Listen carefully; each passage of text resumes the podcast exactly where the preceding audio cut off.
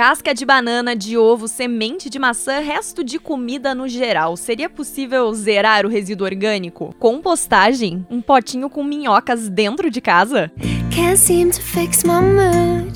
Today it's as dark as my I este é o Band Cidadania, eu sou Larissa Biscaia. Neste quarto episódio da série de outubro, o nosso convidado é o Theo Branco, cofundador e CEO da Composta Mais, que já compostou mais de 2.600 toneladas de lixo.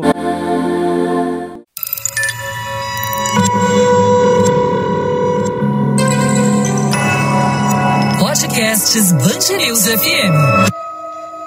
Theo, eu começo te perguntando o que é a Composta Mais? Como é que ela surgiu? Bom, então a Composta Mais surgiu para facilitar o acesso, né, à compostagem, né? Seja para as pessoas ou empresas. A gente sabe que é muito importante dar o destino correto para os resíduos orgânicos, né? Hoje apenas 1% dos orgânicos do Brasil são reaproveitados e o mesmo causa grandes impactos ambientais e sociais, né, quando destinado para aterros ou lixões. Então a ideia surgiu na faculdade, né, eu e meu sócio ali tivemos uma matéria sobre resíduos, sobre reciclagem, sobre resíduo orgânico, e foi nessa aula que a gente viu uma oportunidade, né, viu o tamanho do impacto, o tamanho do problema que é o destino atual dos resíduos orgânicos. Sim, né, ainda teve muito trabalho, muito ajustes no modelo de negócio, mas a ideia surgiu então depois que a gente teve essa visão, essa noção desses impactos negativos causados pelos mesmos. Né? O que, que faz a Composta Mais? Né? Hoje a gente presta um serviço de coleta e valorização, né? ou seja, compostagem dos resíduos orgânicos de residências e empresas. Atualmente, inclusive, a gente já coleta aí o resíduo orgânico de quase mil famílias em Curitiba,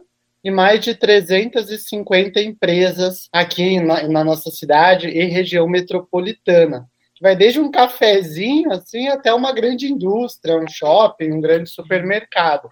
Então é super amplo, assim, afinal, quem que não gera resíduo orgânico, né? E com o passar do tempo, assim, a gente ficou muito feliz com a adesão de Curitiba, né, com essa visão que o pessoal trouxe sobre o nosso serviço, o pessoal compreendeu a importância e hoje até a gente recebe feedbacks muito legais, assim, que estar com a Composta Mais é você praticar a sustentabilidade todos os dias. Né? Afinal, a gente sabe que temos que fazer alguma coisa, né, para reduzir aí a nossa pegada ambiental, o legado que a gente deixa, né, para com o meio ambiente. E muitas vezes o que que a gente faz, né? Ah, eu tenho um canudo de inox, eu tomo banho rápido assim, mas é difícil, né? Você praticar a sustentabilidade assim. E é legal que com o nosso serviço as pessoas praticam a sustentabilidade no café da manhã, no almoço e na janta ali, depois de preparar uma refeição ou quando descartam o que o que sobra no prato, né? O canudo de inox é um bom exemplo, virou febre ali por 2016. Vocês funcionam por um plano de assinatura. Como é que isso é na prática? Eu tenho que compostar em casa mesmo? Você vai receber o nosso baldinho especial, né, com uma tampa que fecha assim, tipo tapué mesmo, né, veda ali, e dentro tem um saquinho de amido de milho, tá? Um saquinho 100% compostável, não tem nada de plástico. E daí para você é muito simples, você só vai descartar o resíduo orgânico dentro desse saquinho, dessa sua nova lixeirinha em casa, né? Ele tem ali 12 litros, então você descarta os resíduos orgânicos ali dentro. E a gente tem o plano com coleta semanal ou quinzenal.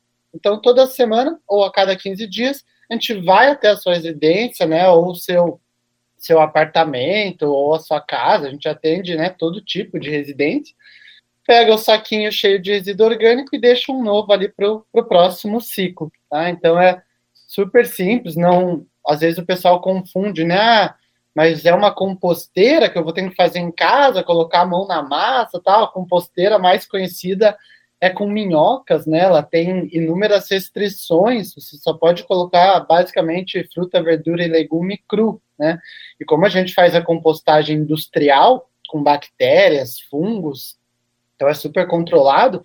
A gente aceita tudo mesmo, né? Desde guardanapo, alimento cru, cozido, doce, salgado, carne, então, de fato, zero o resíduo orgânico da cozinha é muito simples, né?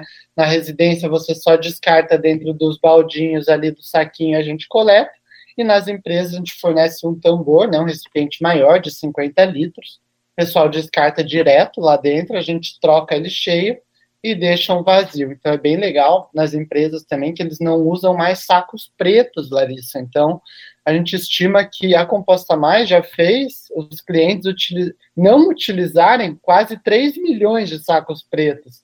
Né? Então, de fato, muda essa realidade, não precisa mais lavar lixeira, tirar o saco preto, colocar na rua, sabe? Essas dores que o pessoal que trabalha ali na, na cozinha, seja de uma grande indústria ou de um cafezinho, sofre, assim, então a gente elimina isso também. Qual que é a lógica financeira do negócio? Funciona através da assinatura. Então, para uma residência ter o plano de coleta semanal, é um valor mensal de R$ 69,90 e a coleta quinzenal é R$ 59,90 por mês. E para as empresas depende da quantidade de resíduos, né? Hoje eu tenho clientes ali que pagam 150 reais por mês e tem cliente que me paga 5 mil, 6 mil reais por mês. Daí a gente está falando de indústria mesmo. Então a gente monetiza ao coletar, né? Ao ter essa assinatura para o serviço de coleta e compostagem do seu resíduo orgânico ou de uma empresa e monetiza também após transformá-lo em adubo orgânico, a gente vende esse adubo, seja para floriculturas, para produtores, porque essa parte da assinatura, de fato, quase não tem margem ali, né? A logística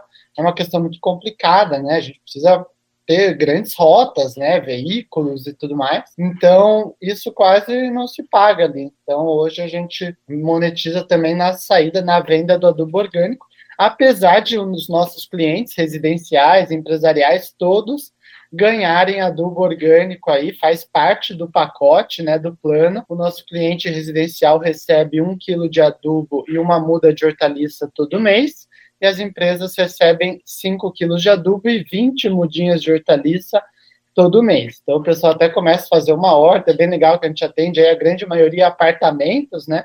a gente recebe muitas fotos assim do pessoal que começou uma horta na sacada, que já está dando tomate cereja na sacada do apartamento, manjericão, pimentão, sabe? Pimentas, que a gente adora dar pimenta, o pessoal gosta bastante. Então é bem legal que a gente acaba levando um pouco dessa até uma espécie de agricultura ali na residência da pessoa, né? Bem legal quando a gente recebe esse tipo de imagem, assim, do pessoal falando, nossa, olha no que vocês transformaram minha sacada, né? Daí a sacada, tipo, super verde ali, dando um monte de coisa, então é bem legal. Aqui em Curitiba, nós temos a coleta separada, até com a volta da família Folhas, aquela lógica de educação ambiental. Por que pagar pelo seu serviço, sendo que é algo que eu já tenho na minha cidade? Hoje, infelizmente, a prefeitura, mesmo com família Folha, ainda coleta o nosso resíduo e descarta para aterros e lixões. Ele é considerado um lixo comum, tá? Família Folha, por exemplo, quando ele fala de resíduo, ele separa assim, reciclável, e lixo comum. E o que, que é esse lixo comum? Né? Eu sempre pergunto nas palestras que eu dou, pessoal, o que, que é o lixo comum para você? E o lixo comum é exatamente o que é esse conceito que a gente tem que acabar, é um conceito errado, é um conceito antigo, né? Que ele já é falho. O lixo comum é quando você mistura o resíduo orgânico com o seu papel higiênico, com fraldas, com às vezes um plástico sujo que você não lavou, né? Tipo um potinho de requeijão. Então, são, é todo o resíduo que não dá para ser reaproveitado, que de fato tem que ir para aterro.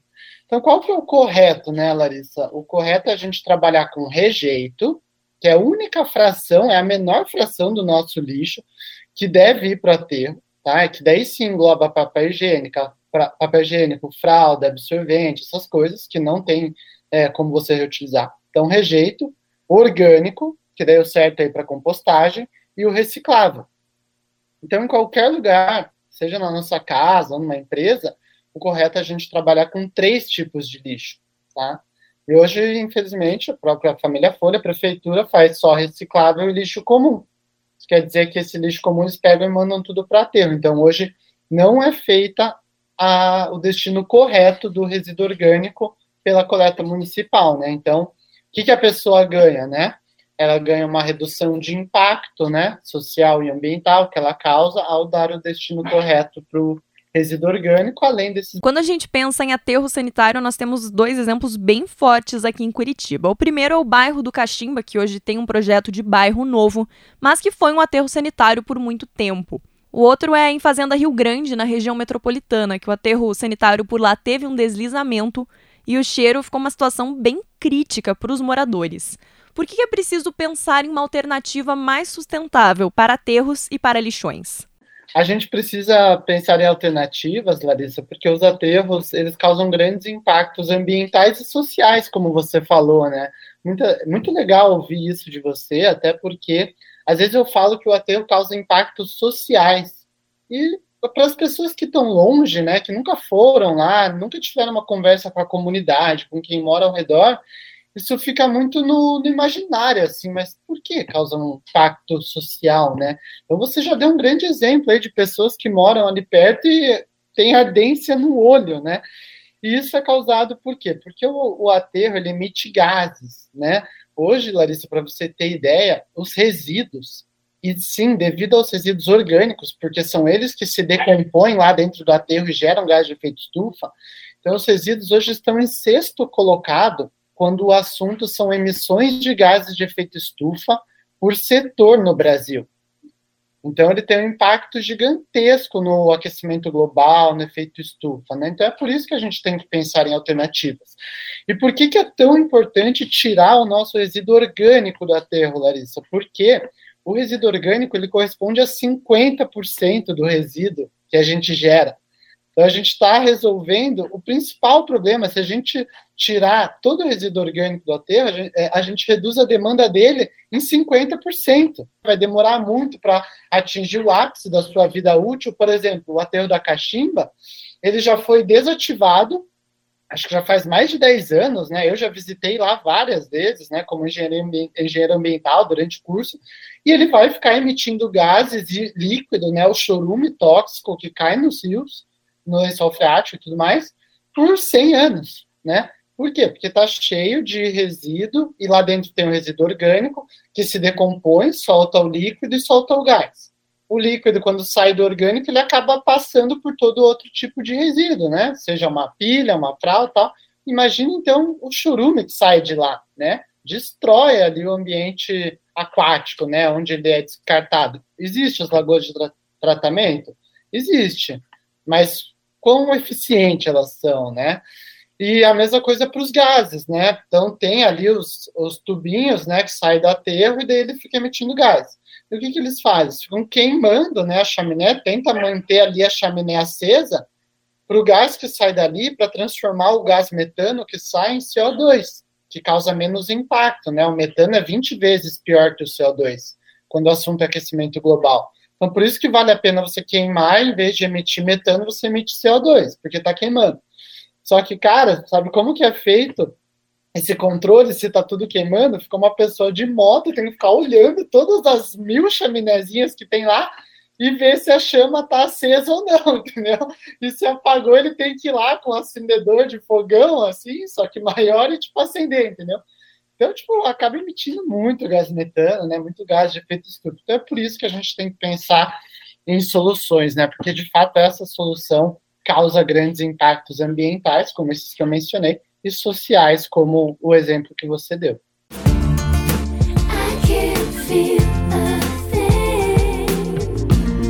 Este foi o quarto episódio da série de outubro do podcast Band Cidadania. Na semana que vem, vamos falar sobre educação ambiental e eu te espero lá.